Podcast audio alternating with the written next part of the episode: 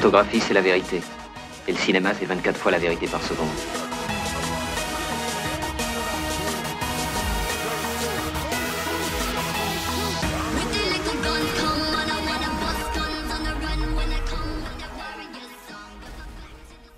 Liebe Zuhörerinnen und liebe Zuhörer, herzlich willkommen zu 24 Wahrheiten, dem Podcast auf zweiteproduktion.de.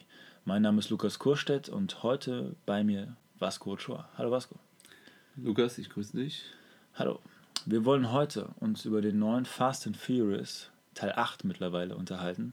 Zunächst einmal soll gesagt sein, diesen Podcast widmen wir unseren wahrscheinlich einzigen und auch gleichzeitig natürlich besten Fan, nämlich Tobias Luca, auch bekannt unter Game West. Ich glaube, noch nie zuvor und jemals in der Zukunft bekommen wir, werden wir einen solchen Support erhalten und dementsprechend dieser Podcast ist eindeutig für dich. Vasco, wir kommen direkt aus dem Kino, haben uns gerade Fast and Furious in der Mittagsvorstellung angeschaut. Kennst du eigentlich alle anderen Teile oder bist du da so wie ich eher marginal aufgestellt? Ich bin mit den anderen Teilen nicht so gut vertraut. Ich habe sie zwar gesehen und ich weiß, es gab zwischen den Teilen 2 und 5 irgendwie noch so Kurzfilme, die dann so komplementär diesen ganzen Handlungsfaden weiterspinnen. Aber an sich, man kennt eben die Figuren durch ihre Darsteller. Ansonsten ist auch dieser Film, würde ich wahrscheinlich so ein bisschen hingehen zu sagen, Fast and Furious, es geht weiter, Teil 8 nach Teil 7, aber Fast and Furious befindet sich in einer Art Identitätskrise. Identitätskrise. Also zunächst einmal möchte ich dann, das passt wahrscheinlich sehr gut dazu. Vergewissern wir uns noch einmal, wo diese Serie angefangen hat. Da geht es um einen Rennfahrer, illegalen Rennfahrer, der möglicherweise Fahrzeuge mit technischen Teilen nach irgendwo schifft und ein Polizist versucht, in diese Organisation einzudringen und ihn dingfest zu machen. Da haben wir angefangen. Und mittlerweile mhm. sind wir bei Atomsprengköpfen angelangt. Da ist natürlich, also wenn man jemand, wenn jemand ein Beispiel dafür finden möchte, wo es darum geht zu sagen, immer höher, immer schneller, immer größer und immer absurder, dann, wenn überhaupt, dann ist Fast and Furious, diese, dieses gesamte Franchise wohl das perfekte Beispiel. Ja, also das neueste Beispiel, wenn du dir natürlich James Bond Die in Another Day denkst. Aber gut, wollen wir gut, nicht so weit gehen. Aber ne? bei, dieser, bei diesem Franchise muss man ja zumindest sagen, das war immer ein Geheimagent und nicht ein Autoschrauber, der auf einmal Geheimagent wird. Wir können das ja auch so groß spinnen, zu sagen, dass diese Autoschrauber inzwischen, wie oft haben wir in diesem Film, Fast and Furious 8, um jetzt drauf zu sprechen zu kommen, Leute eigentlich wirklich Schrauben sehen an irgendwelchen Fahrzeugen. Vielleicht einmal habe ich eine gute Szene, also Szene noch gut vor Augen zwischen The Rock und Jason Statham. Aber ansonsten habe ich das Gefühl, dass diese Schauspieler und ihre jeweiligen Charaktere auch selbst zu den Werkzeugen geworden sind. Eines Franchises, welches nun wieder nach einer neuen Richtung sucht, einer neuen Direktion, die sie anpeilen möchten. Ich glaube mittlerweile, dass man. Wir, wir schauen den Film in, in, einer, in einer Starre, weil wir schon, bevor er anfängt, durch die Trailer, durch das Marketing eigentlich schon bereits wissen, was passieren wird. Und das ist auch jetzt nicht zwingend erstmal negativ zu sehen, aber ich habe das Gefühl, mittlerweile ist der Film in keinster Weise relevant, weil niemand geht in den Film hinein und zu so sagen, ich sehe etwas Besonderes, was Überraschendes, etwas, was mich jetzt irgendwie besonders irritieren mag, sondern es ist eigentlich nur das, was wir schon durch den Trailer zu erwarten haben. Es ist fast so, als würde man, ja, wie beim Starbucks oder beim Besuch bei Starbucks man interessiert sich nicht dafür, wie der Kaffee schmeckt, aber man geht zu Starbucks. Also anscheinend, für mich ist es nur noch das Franchise. Ja. Es gibt keinen anderen Kaufgrund außer Fast and Furious. Obwohl wir das, was wir geboten bekommen, ja in Variation schon eh zehnmal gesehen haben, aus, in dem Fall jetzt achtmal, außer dass äh, sich die Explosionen ein wenig verlagern. Also in Teil 7 haben wir eine lange Fahrt auf einem Rollfeld, was niemals enden mag. Jetzt ja. haben wir die lange Fahrt auf einem Eisfeld, was niemals mal enden mag. Also es ist ja auch immer das Gleiche. Sie können sich ja nicht immer torpedieren, sie versuchen es, aber in diesem Torpedieren bleiben sie sich zumindest treu. Und das ist das Konzept dieser ganzen Reihe. Und das ist bemerkenswert, weil es gibt ja überhaupt nichts mehr Signifikantes. Es ist ja eigentlich nur noch eine wahnsinnig teure Sandkastenschlacht. Das sind kleine Kinder, die sich ausmalen, wie sie sich mit ihren Matchbox-Autos gegenseitig prügeln können. Wenn man es runterbricht? Das ist ja das, was es geht. Genau, das, wenn man das tut. Ja. Und das heißt, die Signifikanz ist ja überhaupt gar nicht mehr da. Es gibt auch nichts mehr, was wir verhandeln können, wo wir sagen können, hier gibt es einen Bezugspunkt, eine gewisse Nachvollziehbarkeit. Das summiert sich dann unter diesem Spruch over the uh, top action. aber, mit, aber das ist ja auch zugleich der, der einzige Rechtfertigungsmoment dieser Serie, weil sie dann sagen, okay, das verwenden wir jetzt auch ironisch.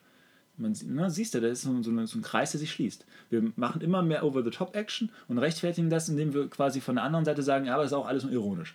Und so dreht sich das und dreht Ja. sich das und dreht sich das, wird ein Franchise, was nur noch dafür steht, Fast and Furious zu sein. Und wenn die Leute noch ins Kino gehen, wird das auch Copyright weiter vergessen. Genau, wird das weiter produziert bis zur Ewigkeit. Und die Filme werden sich niemals verändern. Sie gehen immer wieder zum Status quo zurück. Durchaus. Aber vielleicht an dieser Stelle die Figur oder Dwayne The Rock Johnson Oh, einzuführen. Ähm, ja, man kann ja denken, was man will oder von ihm halten, was man möchte, aber irgendwie Dwayne The Rock Johnson ist doch einfach ein cooler Kerl. Und er schafft es doch zu zeigen, dass er trotz, dass, wie ich eben bereits sagte, dass alle Figuren, auch alle Darsteller, also Schauspieler mit ihren Namen jetzt inzwischen zu Werkzeugen geworden sind, ja doch noch ein bisschen irgendwo eine menschliche Seite in sich hat. Er ist einfach der liebe Daddy inzwischen. Er nimmt eine ja, paternale Stellung so ein bisschen an. Er hält dieses Team so ein bisschen zusammen, nachdem Vin Diesel sich abgewendet hat. Aber er ist auch, ja, wenn wir zum Anfang des Films zurückgehen, alle sind ja irgendwie so ein bisschen sesshaft zunächst mal geworden. Außer, wir sehen ja zuerst Vin Diesel, der ja doch in Kuba noch ein bisschen aktiv ist in diesen illegalen Wettrennen.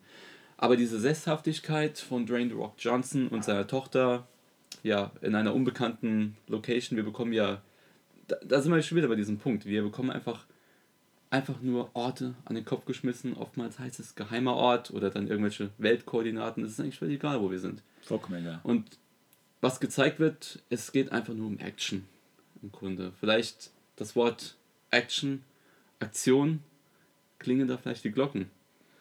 Gut. Was denkst du? Das, äh, du, du spielst schon auf das Aktionsbild an.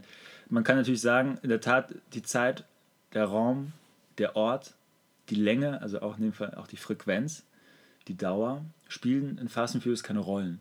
Es ist einfach nur eine, eine reine Simulation oder eine Stimulation von einzelnen Affekten, die nacheinander geschnitten und dann auf 130 Minuten irgendwie zusammengehalten werden sollen. Und es geht ja eigentlich nur um den Attraktionsaspekt, um die Aktion, in der irgendein ein Reiz ausgestoßen wird, auf den muss reagiert werden Ja. Und es wird wieder zurückgefahren auf einen Status quo oder aber es ist nur der Anstoß zu einem nächsten Reiz, der zu einem nächsten Anstoß führen soll. Und das ist ja eine Dramaturgie oder eine Idee, die äh, Gilles Deleuze entwickelt hat und die hier ja eigentlich in, einem, in einer Art Urform dargestellt wird. Nur, dass ich der Meinung bin, dass, dieses, dass diese Urform oder dieses Urbild eines Aktionsbildes, und das machen Actionfilme ja auch gut und dafür sind sie auch da, dass das aber hier verunreinigt wird, dass das hier zu einem, zu einem Hybriden wird, und zwar nicht im positiven Sinne, sondern eher im Sinne von einem, einem Bastard. Weil, das du schon angesprochen hast, der Dwayne The Rock Johnson ist ein cooler Kerl, aber er ist auch ein Familienvater. Wir müssen uns immer dahinter fragen, was sind da für Bilder, die dahinter stecken? Welche Botschaft möchte das uns äh, vermitteln, außer dass er will, dass wir das, das Ticket lösen? Welches Weltbild steckt dahinter? Und das ist ja wahnsinnig konservativ und reaktionär. Also erstens, Wie- der Mann, ja, er der Mann muss ja. in eine Aktion treten, weil es geht um die Familie. Es heißt immer wieder die Familie, die Familie, die Familie. Das ist wirklich das Schlagwort. Und das Beste ist ja daran, dass das ja nach Slavoj Žižek eine ideologische Leerstelle ist. Wir können damit alle was anfangen. Wir können alle damit etwas hineininterpretieren. Alle haben in irgendeiner Form eine Familie oder gehabt, zumindest. Das heißt, es ist ein so offener Container an Bedeutung, der wir alle etwas abgewinnen können. Und das steht im Zentrum. Und im Zentrum steht dann der Familienvater, der Patriarch, der ein Problem hat und dieses Problem löst, dafür auch temporär seine Familie hintergeht, aber dann am Ende zurück zum Status quo kehrt. Und die Frau, abgesehen davon, dass Michelle Rodriguez ab und zu ein Auto fahren darf, ist ja immer noch die Hausfrau, die am Herd sitzt und wartet, dass der Mann nach Hause kommt. Denn der Mann macht die Aktion. Der Mann hat das Ruder in der Hand. Und dass jetzt Charlize Theron dort die Antagonistin spielt, mag jetzt aus, einer, aus dieser Perspektive der, der Rollenverhältnisse ganz innovativ wirken. Aber Wirken. sie ist wirken. Wirken. Aber sie ist ja gewissermaßen, das kann man jetzt positiv oder negativ auslegen, gereinigt von irgendwelchen Attributszuweisungen im geschlechtlichen Sinne. Das heißt, sie ist einfach nur ein Bösewicht, so wie der andere Bösewicht auch. Sie darf natürlich noch ein bisschen weiterspielen, solange sie mitmacht, also solange sie damit Geld verdienen kann. Und ansonsten nehmen wir eine andere. Also die Mutter wird eigentlich mehr von dem interessanten, fast schon Cameo, würde ich sagen, von ähm, Helen Mirren. Helen Mirren. Plötzlich taucht sie auf. Ja, auf jeden Fall. Und da, auf einmal ist die Mutter da. Aber die Mutter verkörpert nichts anderes Als als, das als, ja, oder? beziehungsweise als die klassische, die klassische Mutter, die einspringt, wenn ihr Sohn mal sich die Hände verbrannt hat. Und das Ja. ist bemerkenswert. Also dieser Film oder diese Filmreihe, die nichts anderes tut, als Aktionsbilder aneinander zu reihen und den Zuschauer, weiß ich nicht, also in den niedersten Ebenen des Stammhirns abzuholen, ist aber zugleich aber ein ganz konservatives Werk, was das Weltbild angeht und welche, welche Ideologien da äh, verhandelt werden. Abgesehen davon, dass es jetzt mittlerweile immer wieder um solche Spionagewerkzeuge wie das Auge Gottes geht, also eine umfassende Möglichkeit des Ausspähens. Da haben sich dann die Drehbuchautoren gedacht, mal, wollen wir mal ein paar Verbindungen machen zwischen Teil ja. 7 und Teil 8. Das heißt also auch immer noch geht es darum, dass wir ab und zu ein wenig die äh, Menschheit ausspähen können. Aber das Interessante ist, es bleibt dabei, dieses Werkzeug wird immer nur dann genutzt, wenn es erstens vollkommen gerechtfertigt ist, wenn es dem Plot hilft und wenn dementsprechend auch ja. es äh, nicht zu einem, irgendeinem negativen Sinne eingewendet mhm. wird. Es ist wirklich ein wunderbares Instrument. Also es gibt nichts Schöneres als das Auge Gottes in den richtigen Händen. Mhm. Und das ist ja in dem Film so äh, größtenteils der Fall. Das ist nichts anderes als ein klassischer MacGuffin, der da immer wieder mhm. erwähnt wird. Ich weiß nicht, ob du diesen MacGuffin-Gedanken nachvollziehen kannst. Wenn wir jetzt zum Beispiel jetzt von Deleuze nochmal ausgehen und eben das Aktionsbild betrachten in seiner Gliederung innerhalb des Bewegungsbildes haben wir das Wahrnehmungsbild, Aktionsbild und Affektbild. Aber irgendwie habe ich auch das Gefühl, ich glaube, Löst unterteilt ja auch Aktionsbild in einer gewissen großen und kleinen Form. Also mhm. Situation, Aktion, Situation, mhm. Aktion, Situation, Aktion. Aber ich glaube, mit zunehmendem Alter dieses Franchise haben wir jetzt immer mehr wirklich mit Affekten zu tun. Also die Großaufnahme ist dann sehr hoch im mhm. Vordergrund. Wahrne also Wahrnehmung im Sinne von Establishing fällt bereits ja irgendwo komplett weg. Vielleicht hat es mitunter jetzt auch mit dem neuen Regisseur F. Gary Gray zu tun. Er ist ja. Der Film hat einen Regisseur? Ja, das müssen wir auch erstmal glauben. Ne? Nee, er hat sogar noch Darsteller. Reines, sogar noch felsenfeste Darsteller. Zumindest steht Grays Name drunter. Und Gray ist ja unter anderem auch bekannt für das 2003 Remake The Italian Job. Mhm. Straight Outta Compton oder hat auch ähm, Ende der 90er war das oder um die 2000er herum für Outcast Musikvideokompilation zusammengestellt. Also dieser Mann kommt aus dieser Musikvideobranche und wenn man sich eben den Fast and Furious anschaut, ja, es wirkt eben wie ein Musikvideo. Musikvideo ist ja auch eher eine Aneinanderreihung von Affekten. Es wird durchaus eine Story natürlich gezeigt, tragend zu einem gewissen Song, aber ganz ehrlich, es ist auf diesen großen Moment ausgelegt. Ne? Also wir sehen, Musik kommt auch zum Vorschein. Worauf ich aber hinaus will, ist, dass diesen Affektbild, die Narrative irgendwohin auch gebeugt wird. Und ich glaube, da drehen wir uns jetzt im Kreis und kommen zu diesem, wo wir am Anfang standen es hat sich so sehr zugespitzt. Begann mit einem, ja, einem Autoschrauber und jetzt haben wir Atomwaffen, die plötzlich auf dem Fußballfeld, auf dem Tablet gezeigt werden oder hier. The Rock Johnson rette die Welt noch einmal. Wie sieht für dich jetzt das weitere Leben von Fast and Furious aus? In einem sogenannten, gibt es ein sogenanntes Post-Walker Fast and Furious Universum? Äh, also zunächst einmal ist mir das grundlegend vollkommen egal weil das Genre macht, oder das Franchise, es ist ja kein Genre, es ist ein Franchise, macht, was es will, beziehungsweise was notwendig erscheint für diejenigen, die dort das, das Kapital in der Hand haben, um weiterhin Zuschauer zu, ins Kino zu locken. Und wie ich schon bereits erwähnt habe, geht es ja weniger darum, dass diese Filme an sich sich unterscheiden, besonders schlecht oder besonders gut wären. Sie haben sich ja mittlerweile daran geeinigt, Over-the-Top-Action zu machen mhm. und das sich äh, in so einer Art Spirale, sich auch damit selbst zu rechtfertigen. Und das macht sie ja zu einer Marke und eine Marke wird irgendwann nur noch dafür gekauft, weil es eine Marke ist. Mhm. Das heißt, weil es ein Image hat, weil, das es, ein, weil ja. es ein Bild hervorruft, was die Filme gar nicht mehr bedienen müssen, beziehungsweise was, es, was die Trailer schon ausreichend bedienen. Weil Hand aufs Herz, wenn man sich alle Trailer, die es dann die es zu diesem Film gibt, aneinander reiht, haben wir den Film bereits von seiner Handlung her gesehen. Den Rest wie dieser Film ausgehen mag. Und das ist, bei aller Liebe, hat das mit Spoilern nichts zu tun, sondern einfach nur mit einem gesunden Menschenverstand. Wir wissen, wie es ausgehen wird. Richtig. Und darum geht es ja auch nicht. Niemand wird sagen, Mensch, das kann ja gar nicht wahr sein, unser Vin Diesel kommt am Ende zur Familie zurück. Es gab einen triftigen Grund, mhm. warum er die Familie betrogen hat, nämlich die Familie selbst. Sondern es geht ja nur darum, dass wir diesen Film gesehen haben. Eigentlich ist alles schon vorbei, sobald das Kinoticket gelöst wurde. Und das Kinoticket lösen wir nur aufgrund des Marketings, des Trailers, der Erwartung, dass da etwas Großes passiert, was wir im Trailer schon gesehen haben. Mhm, das auf jeden Fall. Und die Marke. Und das ist ganz interessant. Das ist, wie, wie ich schon bereits sagte, wie ein Starbucks-Kaffee. Der kann auch mal wirklich scheiße schmecken. Aber du gehst hin und du wirst auch noch einmal hingehen, weil es ist ja ein Starbucks. Und es gibt ja noch andere äh, Restaurants bzw. andere äh, Standorte, wo es dann vielleicht der Kaffee besser schmeckt. Es hat sich verselbstständigt. Mhm. Und das es, äh, dementsprechend ist es vollkommen wurscht, ob da jetzt eine Post-Paul Walker-Phase eingeläutet wird, weil sie die haben ja schon ihren neuen Paul Walker hingezüchtet und dann ist er halt ein paar Jahren. Die Fans genug. werden sich interessieren dafür, ne? Klar. ja, die Fans halt, wenn es wirklich Fans für diese Filme gibt, ja. also nicht nur Leute, die sagen, wir berieseln uns lang ab und zu mal und lassen uns mal ein bisschen gehen, mhm. was, ich, was ich okay finden könnte, sondern wenn es wirklich Fans gibt, die sich damit wirklich beschäftigen, also, äh, wie auch immer sich damit identifizieren können die sind ja generell auch noch einmal auf einer anderen Ebene gefangen. Die sagen dann nicht nur, sie gucken sich den Quatsch an aufgrund des Franchises oder aufgrund der Tatsache, dass wir darüber hier sprechen wollen, sondern die schauen sich das dann wirklich darauf, darauf an, weil sie in diesem, in diesem Universum in irgendeiner Form gefangen sind und sich dann damit so sehr beschäftigen, dass sie noch nicht mal merken würden, wenn der Film wirklich katastrophal schlecht mhm. wäre. Die sind dann ja, wie bei jedem guten Franchise, so drin, dass man sie dann einfach nur noch als Fanboys bezeichnen könnte. Und Fanboys sind ja erstens kritikunfähig und zweitens auch äh, kritikresistent. Ja. Aber du und ich, wir sind ja jeweils auch Fans von irgendetwas. Ne? Ich kann mich sehr gut reinversetzen. Aber sind wir Fans von irgendeinem Franchise?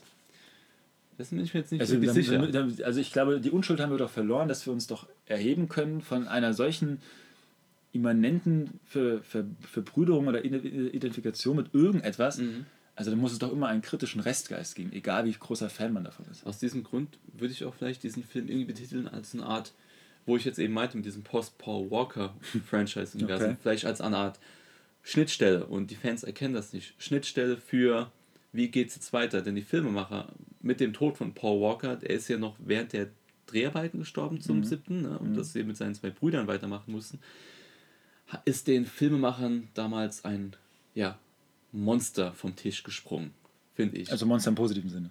Ein, also ein Geldmagnet. Sowohl, ja, das natürlich auf jeden Fall, aber sowohl als, ich meine, an den ersten paar Tagen nach der Premiere dieses Films ist in den verschiedenen sozialen Medien ist das Ende vom Teil 7 aufgetaucht überall. Und mhm. da ging es nur um diese emotionale, zugespitzte Szene. Und wirklich, ähm, der Regisseur, wer, wer hat den siebten Mal? War das James Wan? Ich, ich weiß nicht. Ja.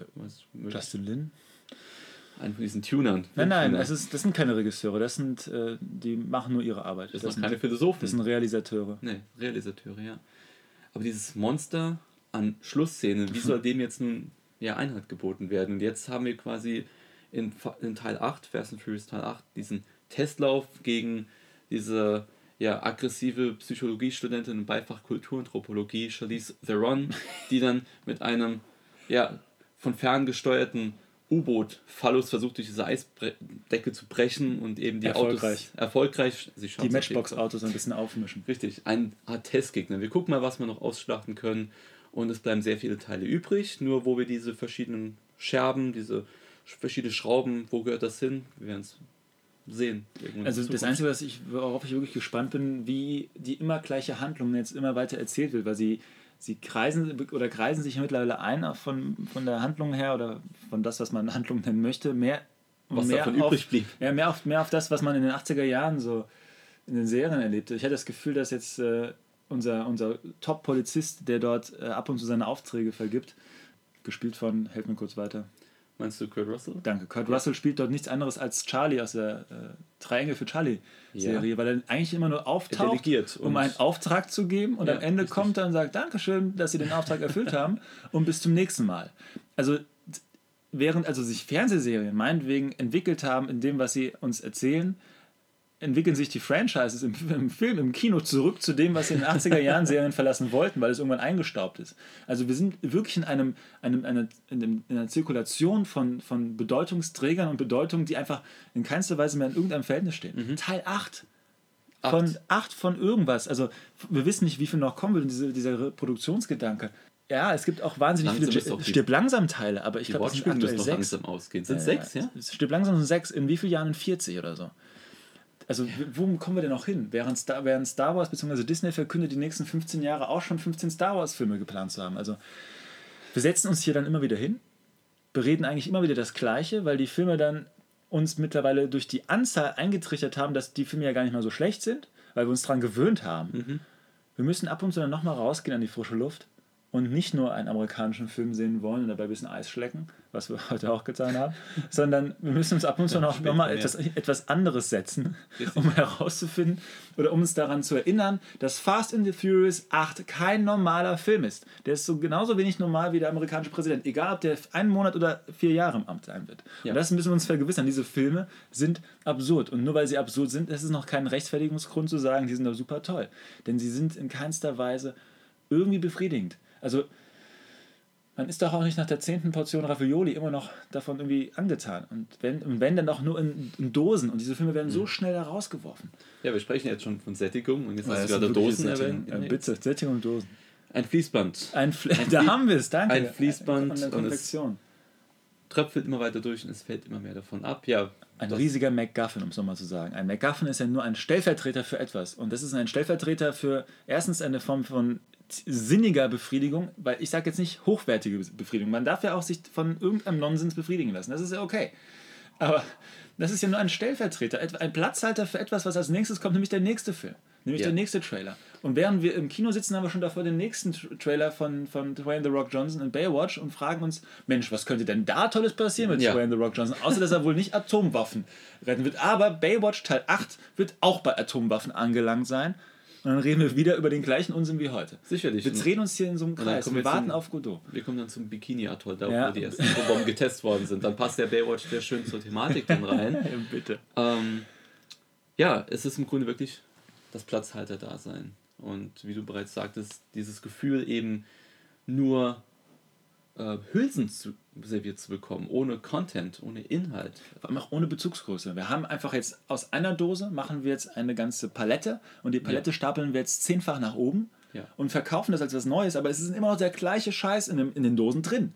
Um mal bei diesen, wir haben heute sehr viele abstruse Metaphern drin und Sinnbilder, aber es ist okay. Durchaus, weil Durchaus. diese Ja, muss man Bilder sein. wurden uns aber auch eingetrichtert.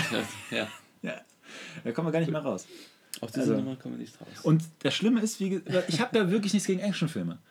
Absolut, Im Gegenteil. Du bist nicht. Nein. Reine Urtypen an Actionfilmen, reine Aktions- und auch gerne Affektbilder. Alles wunderbar. Aber wenn diese immer die gleichen bleiben, und natürlich kann man jetzt auch einwenden und sagen, Mensch Lukas, aber auch die Stirb langsam Filme haben gewissermaßen auch mal wieder die gleichen Themen bedient. Und da können, natür- natürlich können wir sagen, hey, sind wir jetzt aus einer nostalgischen Perspektive einfach dazu bereit zu sagen, diese Ja, Stirb ich langsam wollte Filme waren großartig. Genau, Darüber ja. können wir noch woanders streiten. Mir geht es aber vor allem darum, dass erstens ein Weltbild noch mittransportiert wird, was jede Folge von diesen Filmen weiter zementiert wird, nämlich Familie, Familie, Familie, also einen uramerikanischen Wert. Und das auch noch so, so scheinheilig. Ähm, und dann möchte ich noch auf einen Punkt hinaus. Mitten in diesem Film haben wir eines mit einer Kolonie von Zombie-Autos zu tun, wenn du dich erinnern kannst. Also Oh, ja. Autos, die ist bald schon fast selbstfahrend sind. Man könnte fast schon meinen subversive Kritik an Google und ihren Vorhaben, die ja Mhm. mittlerweile auch schon Millionen von äh, selbstfahrenden Autos auf den Straßen haben. Denn Die diese selbstfahrenden. Autos werden nämlich dann ge geködert und dann schön auf irgendjemand äh, losgelassen, in dem Fall einen russischen Außenminister. Und das Interessante in der Sequenz ist, dass es, und ich kann mich noch düster daran erinnern, Episode 7 von Fast and Furious wurde vor dem äh, Kinofilm ein Werbespot gezeigt, in der sich ein Ja. Auto, ein Mercedes oder irgendeine andere Luxuskarosserie, auf dem Weg macht, mitten in einer Wüste zu einem lizenzierten Werkstattpartner. Denn das Auto ist kaputt. Und mitten in dem Moment, wo, das, wo der Autofahrer merkt, das Auto muss zu der Werkstatt, befindet er sich lustigerweise auf einer geraden Straße. In der Entfernung sieht man dann diesen lizenzierten äh, Händler und die Straße ist gesäumt von nicht lizenzierten Werkstättlern. Und die Verstehe. kommen alle aus der Werkstatt heraus, jagen dieses Auto hinterher und sind was? Zombies. Eine Horde Zombies wie in World War Z. Und das war zwar, hatte was mit dem Film nicht zwingend zu tun, aber es war zumindest so ein Korrelat dazu, dass diese Filme ja immer die Arbeiterklasse verkörpern. Also eigentlich sind unsere Autoschrauber ja eigentlich Arbeiter, klassische Arbeiter, Eigentlich. die mittlerweile jetzt Agenten sind. Wenn sie nicht aber zumindest sagen wir sie, genau, fahren, genau ja. zumindest aber sind sie diesem Milieu eigentlich verhaftet. Sie sind die einfachen Arbeiter, die an die Familie glauben. Ja. Während also in dem Werbespot diese einfachen Arbeiter mit äh, ja, gewissermaßen Haben wir es damit Ausbruch zu tun, einer Milieu behaftet und sie sind überhaupt nicht, sie führen, führen überhaupt nicht diese, diese Ansprüche des Milieus aus. Die machen ja was ganz anderes, sagt ja Agenten. Ne? Richtig. Ja. Und während in der, in der Werbung diese Zombies noch als negativ behaftet werden, haben wir jetzt wenigstens die Zombie-Autos in unserem neuesten Film, die auch dazu instrumentalisiert werden, irgendwie für einen geordneten Schaden zu suchen äh, oder zu sorgen. Ich hoffe, niemand sucht darin subversive Kritik an Google. Das sind Plattitüden, die da eingebaut werden. Richtig. Ich glaube, Plattitüde trifft es eigentlich ganz gut bei diesem gesamten Film. Durchaus. Und am Ende kommen wir zu Tisch, Und genießen den künstlichen Sonnenschein und die Familie ist wieder zusammen. Und Gott sei wir Dank. Wieder. Und der künstliche Sonnenschein ist übrigens eine reine Computeranimation. Aber das, wir wollen gar nicht über die Simulation und dies, das, den Aspekt der Digitalität den Baudrillard sprechen. heute mal. Butrea darf heute zu Hause bleiben. Wir haben schon wieder die Zeit um. In Rage geredet, redet man lange und vergisst die Zeit. Durchaus. Schaut euch diesen Film bitte an. Natürlich eine klare Kaufempfehlung für alle, Und sagt wirklich nichts Meinung. mehr vom Leben und von irgendetwas erwarten. Wenn ihr ihn gesehen habt, er hat zweite Produktion. Jetzt machst, auf machst du auch noch Schleichwerbung für uns. Ja, natürlich. Also als würde Game West nicht für uns selbst schon twittern. Wir sind über der Zeit. Wir sagen an dieser Stelle, bevor wir zum Podcast Verité überkommen, danke für die Aufmerksamkeit und bis zum nächsten Mal. Tschüss. Ciao, bis zum nächsten Mal. So, Vasco. Podcast Verité. Wir waren heute im Kino. Könnte man, man könnte meinen, das Sinister hat Projektionsprobleme. Gut. Wie siehst du das? Jetzt Was ist passiert? Sag es uns. Jetzt haben wir natürlich auch verraten, wo wir denn gucken waren. Aber gut. Oh, Sinister. Ja, es gibt auch noch andere Ketten. Metropolis gibt es noch. Cinemax. Cinemax, Capitol, Das war jetzt Palatin. das zweite Mal innerhalb von einem, vielleicht einem Quartal, dass das passiert ist.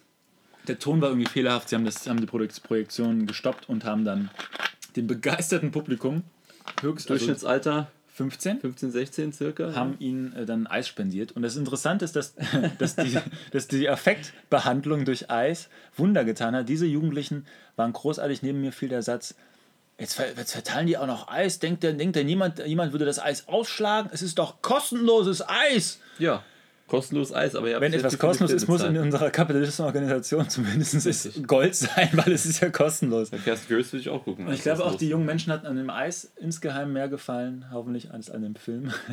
ich hätte jedenfalls mehr gefallen gehabt, hätte ich Immerhin ein Eis hat gegessen. dieses Eis wahrscheinlich doch mehr bis in die Sinne in Anspruch genommen. Also das auf jeden mein, Fall. Ne? Aber das war zumindest ein unterhaltsamer äh, Nebenaspekt. Ja. In diesem Doch, durchaus. Hat den Abend ein bisschen aufgelockert. Ich sag schon Abend, weil es hat. Abend, äh, drei Stunden das gedauert insgesamt. Dann. Diese. Filme werden auch nicht kürzer. Nee, wirklich. Also das war jetzt 100, wie viel? 130 130 oder? wieder. Ja. Boah.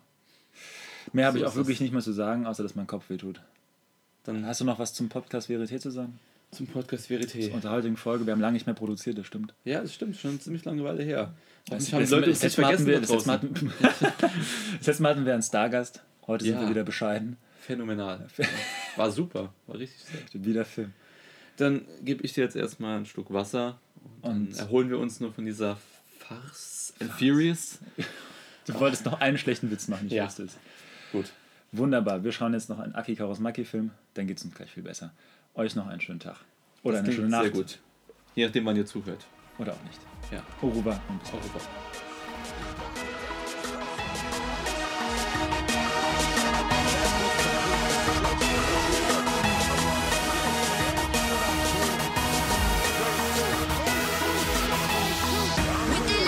photographie, c'est la vérité. Et le cinéma, c'est 24 fois la vérité par seconde.